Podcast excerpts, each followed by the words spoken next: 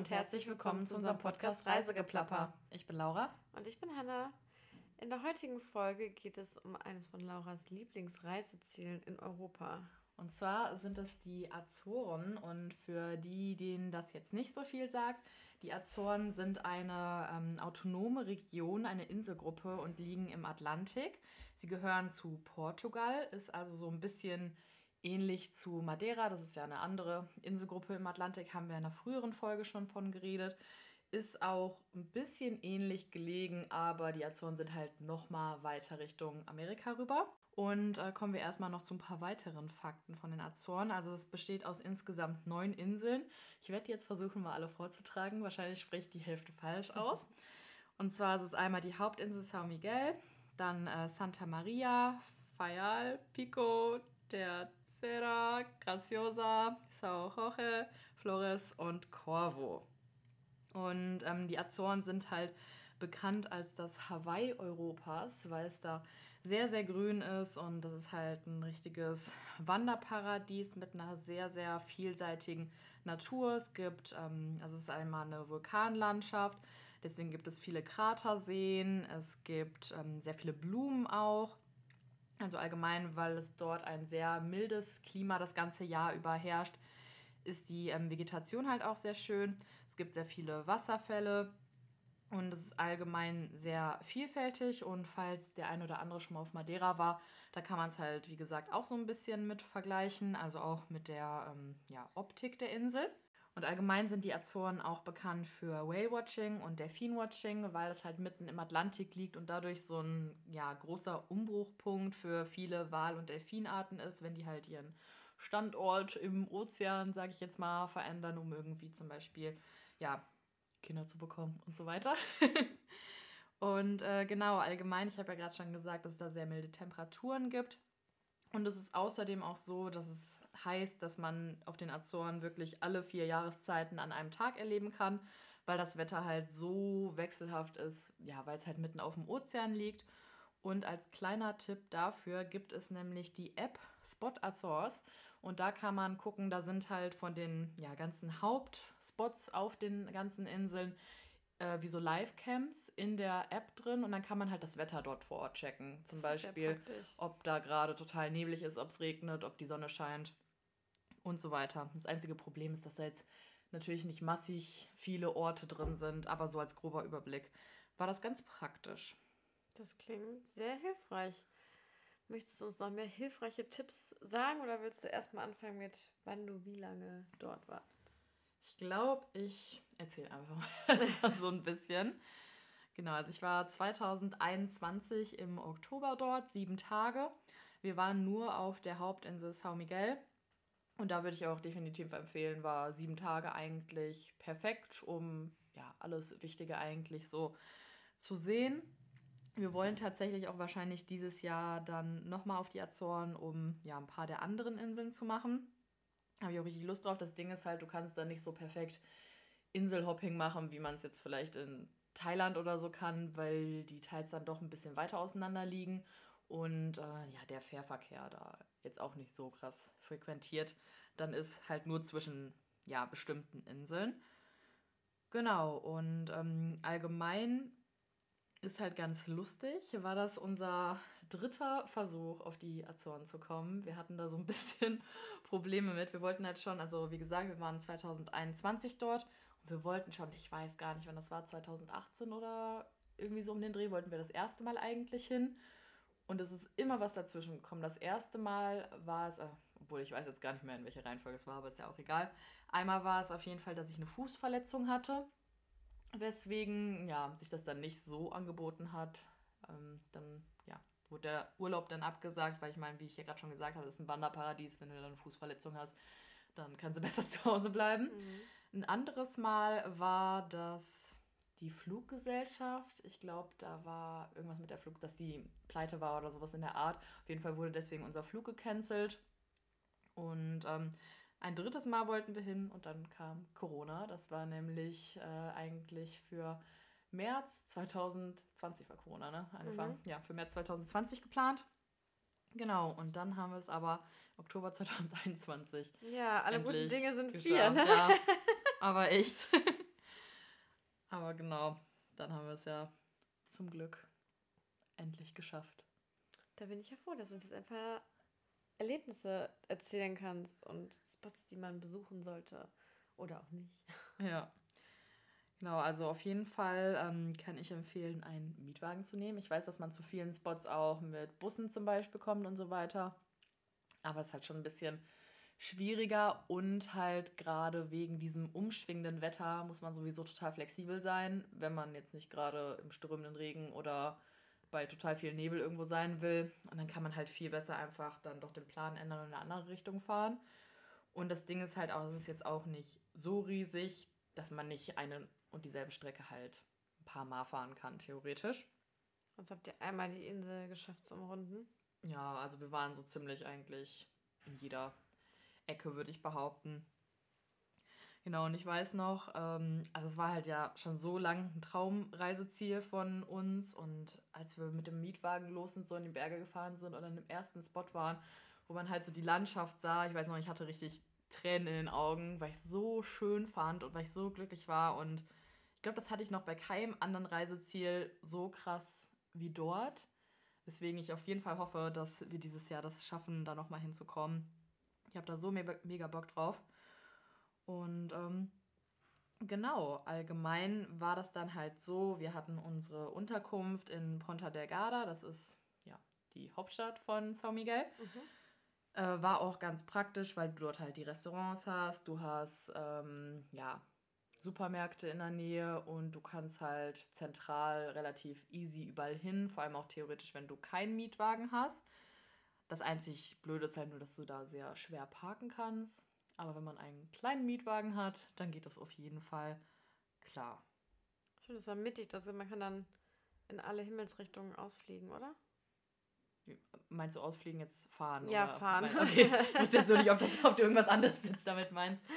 Ähm, ja, ich weiß gerade gar nicht mehr, wo genau Ponta Delgada lag. Also es liegt jetzt nicht wirklich okay. in der Mitte, es liegt schon mehr an der, an der, Küste halt. Ja. Aber halt mittig an der Küste. Genau, wir hatten halt auch nur diese eine Unterkunft und also braucht man auf jeden Fall auch nicht mehr als eine Unterkunft, mhm. wenn man nur São Miguel macht halt. Und was habt ihr für Ausflüge gemacht? Also allgemein sind das sehr, sehr viele ja, Wanderungen, wie ich gerade schon meinte, und dementsprechend halt irgendwelche Aussichtspunkte. Die äh, Miradoros heißen die. Als ein paar Beispiele sind sowas wie Vista Dorai, Ponta do Sintrao oder auch der, glaube ich, schönste und der auch so ein bisschen an diesen Stairway to Heaven auf Hawaii halt erinnert, weswegen das, glaube ich, so einer der Gründe ist, warum man die Azoren halt auch so ein bisschen damit vergleicht, ist der Boca do Inferno. Mhm. Der ähm, ja, ist natürlich dadurch, dass er ja super schön ist und super bekannt, natürlich auch am überlaufendsten. Aber ja. Und was macht das Ganze so schön? Du sagst mal, es ist so schön, aber was Ganze außer dass es grün ist, was ist daran so besonders? du hast halt von dort aus siehst du unterschiedliche Kraterseen. Also du siehst einmal so ein, oder ich weiß gar nicht, ob das ein Kratersee ist oder ein normaler See. Und von dem Viewpoint, du gehst halt wie so einen schmalen Weg entlang, wo so ein bisschen auch du Treppen läufst, mhm. theoretisch.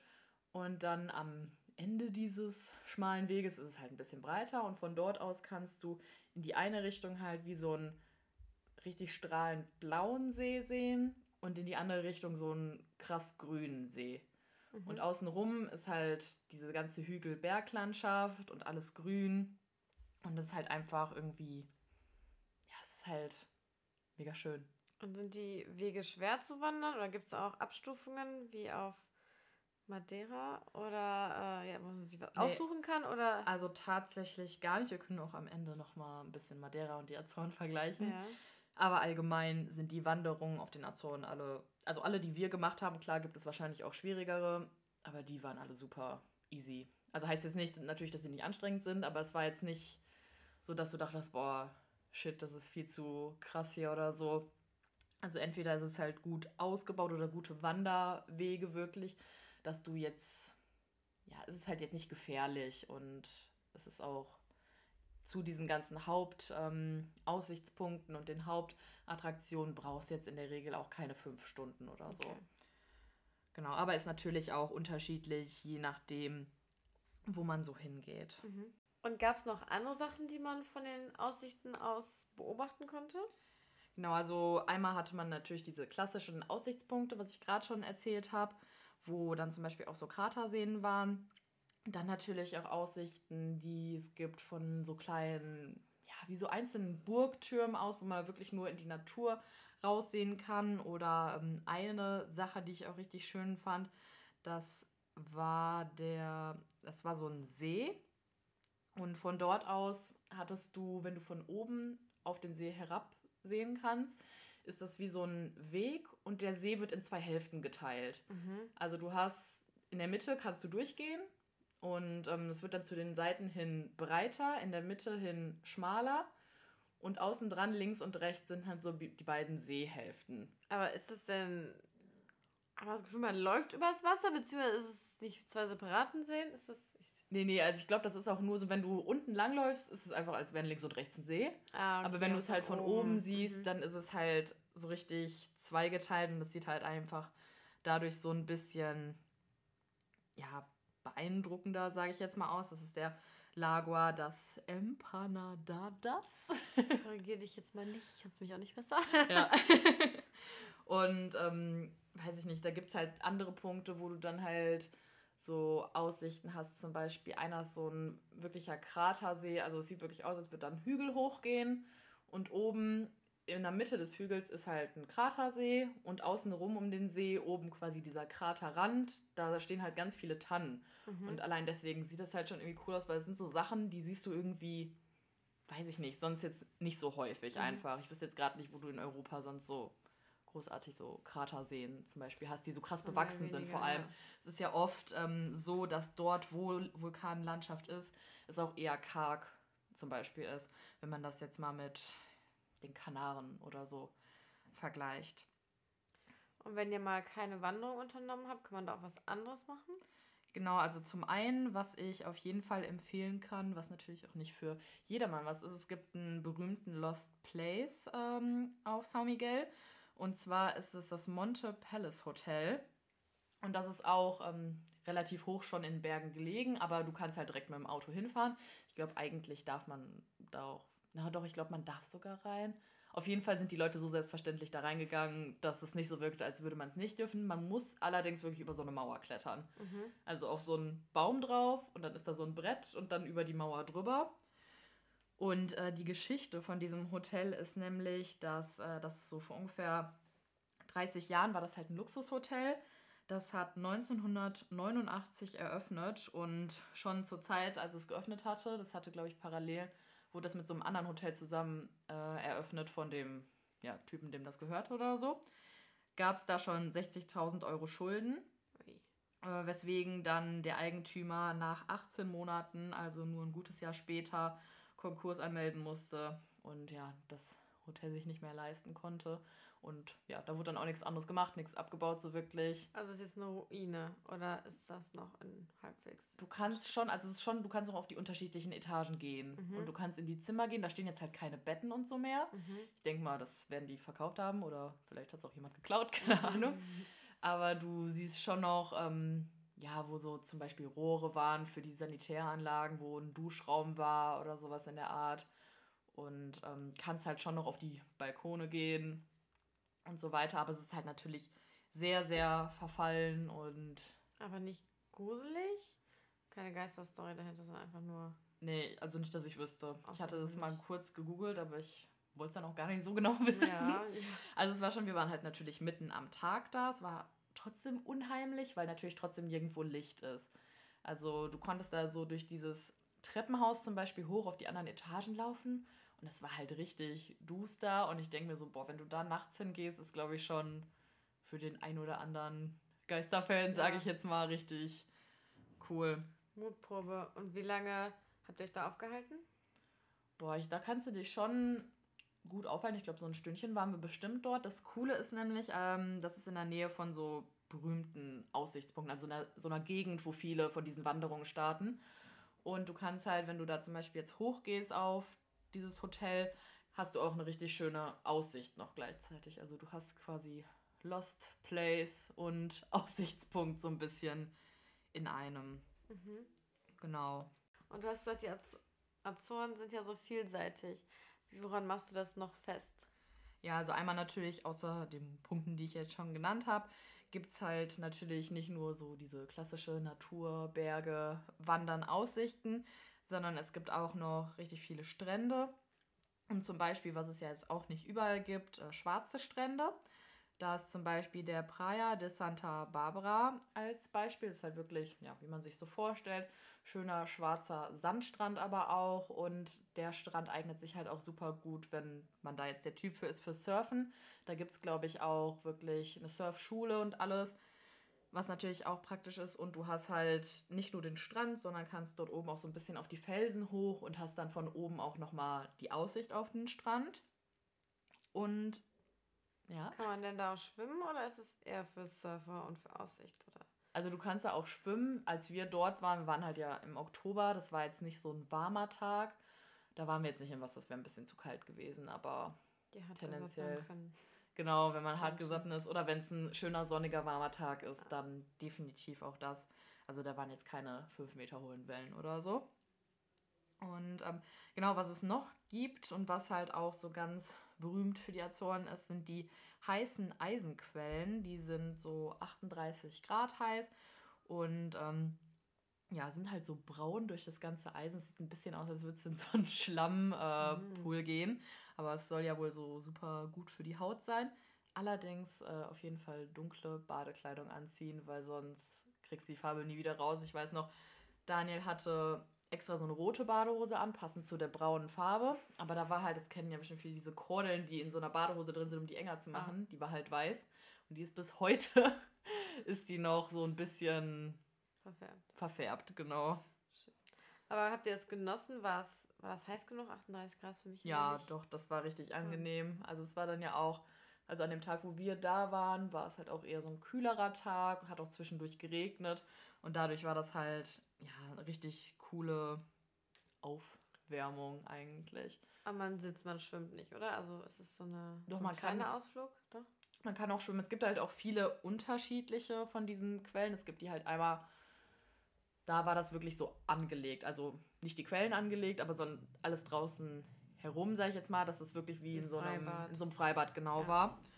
Und es gibt das aber auch ja, in unterschiedlichen Variationen überall auf der Insel. Es gibt halt auch teils so wirkliche Schwefelquellen, wo das dann auch wirklich stinkt, wie man das so kennt von so Schwefelquellen. Und das ist dann natürlich auch alles Geschmackssache. Ne? Und da zahlt man dann Eintritt? Ja, genau. Also da, wo wir waren, hat man ein bisschen Eintritt gezahlt. Ich weiß nicht mehr, wie viel. Das war halt auch allgemein nicht nur die Quellen, sondern das war wie so ein botanischer Garten auch gleichzeitig. Also du konntest da auch so Zeit verbringen. Ja. Und jetzt bei den Wanderungen habe ich gar nicht gefragt. Da hat ihr dann Eintritt gezahlt oder nicht? Nee, bei den Wanderungen, jetzt muss ich mal kurz überlegen. Nee, wir haben nirgendwo Eintritt bezahlt. Also, nee, auch nicht fürs Parken. Es gibt halt eigentlich auch überall mega easy Parkplätze. Wir hatten auch bis auf bei einer Stelle nirgendwo Probleme mit dem Parken. Und ähm, ja, sonst ging das eigentlich immer super klar. Und in den Wasserfällen, die ihr gesehen und besucht habt, wart ihr da auch schwimmen? Geht das? Nee, also wir waren bei zwei Wasserfällen, glaube ich. Also bei dem einen hätte man schwimmen gehen können, aber das war jetzt halt so, mm, also es war halt auch nicht super warm. Es war halt angenehm warm, aber nicht so warm, dass ich jetzt unbedingt in so einen Wasserfall gehen muss, weil ja auch so Wasserfallbecken sind ja immer wirklich arschkalt. Mhm. Und ähm, deswegen musste das jetzt einfach nicht sein. Und in dem anderen, also bei dem anderen Wasserfall, wo wir waren, da wäre es jetzt auch gar nicht gegangen. Also der ist wirklich, der ist einfach so runtergehämmert, aber das war kein richtiges Becken dann unten. Also ich glaube, das Wasser ist dann einfach so, also kein wirkliches Becken. Ihr habt nur den Wasserfall vom Weiten gesehen, das war jetzt nicht. Da ist, genau, man ist nicht direkt zum Wasserfall dann auch ja. hingegangen. Aber bei dem Wasserfall, das war der äh, Ribera Quinte, mhm. das war auch ein ganz cooler Standort, weil der inmitten von so einer Brücke ist. Also so einer Brücke, wo man als Auto durchfährt. Ja. Also so ein bisschen hm, Zwischending aus Brücke und Tunnel. Ja. Also das heißt, du warst, wenn du mit dem Auto da lang gefahren bist, war es wie so ein Tunnel, aber eigentlich war das an der Stelle, wo dann der Wasserfall gleich war, war es so eine kleine Brücke und du konntest nach links und rechts aus dem Tunnel quasi rausgehen mhm. in die Natur, sage ich jetzt mal. Und warst dann, wenn du da rechts runtergegangen bist, in der Natur drin. Da musstest du später wieder hochgehen und dann war quasi dahinter versteckt der Wasserfall. Es war eigentlich ganz lustig, weil irgendwie so ein versteckter Wasserfall inmitten von so einer, ja, Straßenbrücken, Tunnel, whatever. Aber habt ihr ihn durch Zufall gefunden oder seid ihr da schon geplant hin? Nee, da sind wir geplant hin. Also wir hatten das vorher recherchiert und halt gehört und der sieht halt auch richtig cool aus. Und da sind wir da durchgefahren. Ich weiß aber, wir sind fünfmal gefühlt hin und zurück gefahren, weil du kannst halt logischerweise nirgendwo halten. Also ich kann ja jetzt nicht mitten im Tunnel halten. Ja. Das heißt, wir mussten dann irgendwo vor dem Tunnel halten und reinlaufen. Und da war dann natürlich jetzt nicht so viel Parkmöglichkeiten, aber ging auf jeden Fall klar. Wir waren dann auch die einzigen dort, was eigentlich auch ganz cool war. Ich wollte gerade fragen, gab es denn viele andere Touristen, die dort Urlaub gemacht haben? Also allgemein ist äh, das auf jeden Fall sehr viel weniger touristisch als ja, alles andere, was man so an großen ja, Urlaubsorten, sage ich jetzt mal, in Europa kennt. Ähm, wie ich vorhin schon meinte, bei dieser ganz äh, berühmten, in Anführungsstrichen schönsten Aussicht, da waren natürlich viele Leute. Aber sonst hatten wir sehr, sehr oft Wanderungen oder Orte ganz für uns alleine oder vielleicht mit einer Handvoll anderer Leute geteilt, was dann auch immer richtig entspannt eigentlich war. Und würdest du dann sagen, ist es was für junge Leute, für ältere Leute? Was würdest du da schätzen? Wer macht dort Urlaub? Mm, also schon eher jetzt nicht die Jüngsten. Ich glaube, das ist dann, weil es halt auch mit dem Wetter ist, zu unbeständig, glaube ich. Also ich glaube, viele Leute allgemein finden das ein bisschen anstrengend. Ähm, weil du musst halt schon darauf eingestellt sein, du musst halt auch immer eine Regenjacke dabei haben, dass sich das Wetter halt andauernd ändert. Das ist ja das, was ich meinte da am Anfang mit diesen vier Jahreszeiten an einem Tag. Als Beispiel, wir hatten halt einmal dieser ganz berühmte Viewpoint halt, also der Boca do Inferno. Als wir das erste Mal dahin sind, war das komplett im Nebel und man sah gar nichts. Was halt mhm. auch richtig cool war, weil es halt irgendwie dadurch so mystisch aussah. Aber deswegen sind wir halt dann nochmal ein anderes Mal hingefahren, damit wir die Aussicht haben. Und ich denke, weiß ich nicht, jetzt für so junge Leute, die jetzt mehr so auf Party. Party oder Strand aus sind, ist es eher nichts. Es ist halt eher was für Leute, die entweder halt sehr, sehr große Naturliebhaber sind, die Wanderfans sind. Aber auch dadurch, dass die Wanderung nicht so super anstrengend ist, ist es, glaube ich, halt auch gut, was wirklich für ältere Leute, die jetzt vielleicht nicht mehr so super fit sind, ähm, aber trotzdem noch fit genug, ja, um halt so ein Zwischending zu haben, würde ich jetzt mal behaupten. Und wie sieht es aus? Habt ihr da meistens selber gekocht? Wart ihr immer essen? Was gibt es da typisches? Äh, eigentlich so ein Zwischending. Also wir haben das immer so abwechselnd gemacht, gekocht und essen gegangen halt, damit wir ja natürlich auch ein bisschen Geld sparen. Hatten da auch ein Airbnb. Und ähm, was ich auf jeden Fall empfehlen kann, das ist ein Restaurant, das ist auch in Ponta Delgada, also in der Hauptstadt dort. Das heißt äh, Suplexio Burger, jetzt keine Werbung, nur eine Empfehlung. und da gab es halt richtig, richtig leckere Burger. Und da gibt es sogar einen Burger auf der Karte, der besteht nur aus regionalen Zutaten. Also alles, was in diesem Burger und auf dem Burger drauf ist, kommt wirklich nur von den Azoren. Auch was, was für Vegetarier? Ich weiß jetzt gerade gar nicht mehr. Ich glaube, da gab es auch einen Veggie-Burger, ja. Okay. Genau, und das war halt ganz cool. Da gibt es halt auch allgemein, also es gibt extrem viele Kühe dort. Mhm. Also überall, wo du langfährst, sind Kühe. Und da gibt es halt auch locker viel mehr Kühe als normale Anwohner. Und deswegen gibt es halt auch sehr viele so Milchprodukte von den Azoren. Also das ist mir dann später aufgefallen, als wir danach noch in Lissabon zum Beispiel waren. Also und allgemein auf dem Festland in Portugal, dass wenn du da im Supermarkt warst, es viel so Käse von den Azoren gab zum Beispiel oder Milch von den Azoren. Genau. Und was sonst noch, wenn du jetzt das Essen meinst, da dann theoretisch auch noch so eine Sache ist. Es gibt halt, ähm, ja, durch das Klima, dass es halt so, ja, immer mild ist das ganze Jahr über und nie wirklich kalt wird, gibt es da halt auch ein paar Ananasplantagen. Ach, wirklich? Fand ich auch ganz lustig, weil so Ananas, wie die wachsen, sehen halt auch irgendwie lustig aus, mhm. weil die erst so klein sind. Das haben wir zum Beispiel auch einmal besucht. Und wir waren mal auf einer Teeplantage, Chagoriana hieß die. Und dann konntest du halt wirklich weiß ich nicht, hatte man wie diesen Asien-Flair, weil sonst kennt man sowas ja halt von, weiß ich nicht, von Malaysia zum Beispiel, von Vietnam, wo du die Teeplantagen wirklich hast. Und da hattest du es dann auch. Das war eigentlich auch richtig cool. Habt ihr die auch geerntet oder nur die Plantage? nee, wir haben nur die Plantage besucht. Wir haben keinen Tee geerntet. Aber ich habe gesehen, wie da Leute den Tee geerntet haben. Und nochmal zurück zum Wetter. Das war ja sehr wechselhaft. hast du, ähm, seid ihr in der typischen Reisezeit dort gewesen oder außerplanmäßig, weil es günstiger war? Also tendenziell ist es halt so, weil das halt eigentlich das ganze Jahr über diese milden Temperaturen hat, kann man eigentlich wirklich das ganze Jahr über auf die Azoren fliegen. Also klar hat man im Winter schon, dass es halt was kälter ist und vielleicht noch was wechselhafter, aber das hast du theoretisch auch im Sommer. Also bei uns war es zum Beispiel so, dass in den Bergen war das halt immer am wechselhaftesten. Da war halt viel mit Nebel oder zwischendurch mal ein bisschen Regen und so weiter. Aber immer wenn du zurück ähm, zum Beispiel nach Ponta Delgada, also in die Hauptstadt bist, oder auch zu den ganzen Küsten, wurde es eigentlich immer sonnig. Also ich glaube, an den Küsten hatten wir fast nie schlechtes Wetter, wodurch man halt auch sagen konnte, wenn es jetzt zum Beispiel in den Bergen gerade total das Shitwetter war und man sich denkt, boah, ne, gar keinen Bock drauf, dann konnte man eigentlich immer an irgendeine Küste fahren und hatte halt besseres Wetter.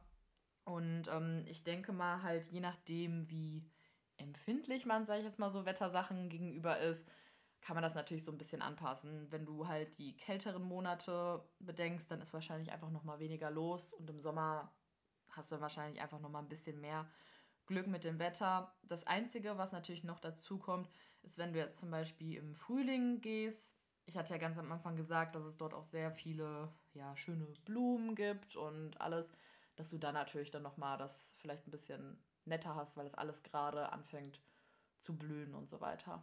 Wenn ihr denn nochmal geht, plant ihr denn dasselbe? Plant ihr eine andere Insel oder wollt ihr äh, zu einer anderen Jahreszeit dorthin? Also Jahreszeit wissen wir gar nicht. Also wir hatten halt gesagt, wahrscheinlich dieses Jahr. Ich weiß jetzt aber auch nicht, vielleicht im Sommer, vielleicht aber auch wieder erst im Herbst, also so ähnliche Zeitraum wie beim letzten Mal. Und äh, dieses Mal dann aber andere Inseln. Also San Miguel haben wir jetzt ja theoretisch alles gesehen. Ich würde mir das auch definitiv nochmal ansehen, aber brauche ich jetzt keine zwei Jahre später direkt, ne? Was war denn dein Favorit an, auf der Insel? Boah, ich glaube, es war so das Zusammenspiel von allem. Also diese ganzen Aussichten. Ich wüsste jetzt gar nicht, welche ich davon am schönsten. Also diese Boca do Inferno auf jeden Fall mit in der Top drei, sage ich jetzt mal. Aber es war auch einfach dieses Gesamtspiel der ganzen Insel, ja, weswegen ich es dort so schön fand.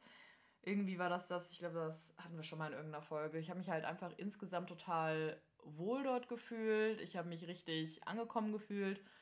Und es war halt auch wirklich so, als wir dort waren, habe ich noch gesagt, boah, ich könnte mir echt vorstellen, hier theoretisch auch zu wohnen. Mhm. Obwohl ich das von nicht vielen Orten halt auch, sag ich jetzt mal, außerhalb von Deutschland sagen würde. Aber dafür gucken wir uns dann jetzt vielleicht nochmal die anderen Inseln an dieses Jahr, dass ich das auch noch ein bisschen mit reinziehen kann. Dann können wir nämlich nochmal eine Folge machen und ich kann die Insel mit ein bisschen miteinander vergleichen. Und wenn du es jetzt mit äh, Madeira vergleichst, hast du ja letztes Mal schon, aber würdest du jetzt nochmal das herausstellen? Genau, also ich finde ähm, zum einen, also mir persönlich haben die Azoren besser gefallen als Madeira. Zum einen ist es weniger touristisch ich fand es von der Natur her nochmal einfach einen Tacken besonderer, einen Tacken schöner und spezieller und auch ja, irgendwie einzigartiger einfach. Ähm, was man sonst noch vergleichen kann, ist, dass Madeira definitiv viel mehr Höhenmeter hat. Also es gibt wirklich hohe Berge und Madeira äh, und die Azoren sind dagegen eher Hügel, sage ich jetzt mal. Mhm. Und auf Madeira ist es schon so, dass du wirklich auch viele schwierige Wanderungen hast und sehr, sehr lange Wanderungen machen kannst. Und die Azoren sind jetzt, also ich würde mal behaupten, Madeira ist halt nochmal was für krasse Wanderer. Wenn man es will, muss man natürlich auch nicht auf Madeira. Ja. Und Azoren ist halt so für die, die denken, boah, wandern ganz schön, aber ich habe jetzt auch keinen Bock auf eine 8-Stunden-Wanderung unbedingt. Aber ja, ich glaube, so, das wären die Hauptvergleichspunkte, würde ich jetzt behaupten. Und möchtest du abschließend etwas sagen oder kannst du etwas grob zu den Kosten sagen, die ihr ausgegeben habt? Also ich habe mir leider nicht aufgeschrieben, wie viel das Ganze insgesamt gekostet hat. Da aber nochmal vielleicht als Vergleich zu Madeira, man kommt natürlich schwieriger hin. Also nach Madeira gibt es halt Direktflüge en masse hier von Deutschland aus.